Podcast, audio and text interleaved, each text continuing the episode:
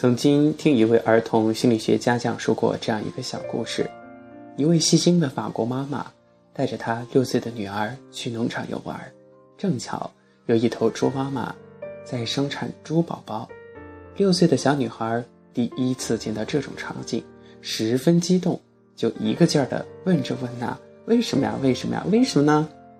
这时，妈妈赶紧把她带到一边，蹲下来轻声对她说：“亲爱的。”你现在情绪比较激动哦，我们应该先走开一会儿才是对的呢。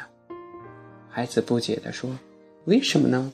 我第一次看到猪妈妈生宝宝呀，我就想看。”妈妈告诉女儿：“因为猪妈妈现在需要安静，我们应该尊重她和保护她。”六岁的小女孩心有所思的用力的点了点头，把手指放到自己的嘴唇上，对妈妈做了一个。嘘，安静的动作，然后牵着妈妈的手，悄悄的离开了。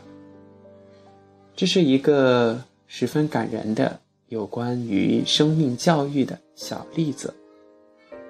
美国大自然文学代表作家之一、著名的鸟类学家约翰·巴勒斯先生，曾经这样劝告孩子们：“你们不要去博物馆里寻找生命和大自然。”叫请你们的爸爸妈妈带你们去公园或者是海滩，去看看小麻雀在你们头顶上飞旋，去听听海鸥欢叫的这个声音，去跟着小松鼠到它这个老橡树的小巢中看一看。然而，生命教育就要引导孩子们去看到生命中的延续、鲜活、明亮和温暖的那一面。同时，也不能回避生命中的脆弱、困境、忧伤，甚至死亡的那一面。每一个人，即便是孩子，也可能会经历和面对亲人的离去，与最亲的人永别。如何让那些初涉人世的孩子学会用更加积极、更健康的态度去面对活着的每一天呢？如何才能更加的乐观、更坚强、更有意义的生活着？这是生命教育中不可缺失的重要内容。在韩国的一些中小学里，开设诸如模拟葬礼、入关体验、死亡体验这样的生命教育课。听课的学生通过亲身体验死亡，体验与亲人、朋友做最后的告别。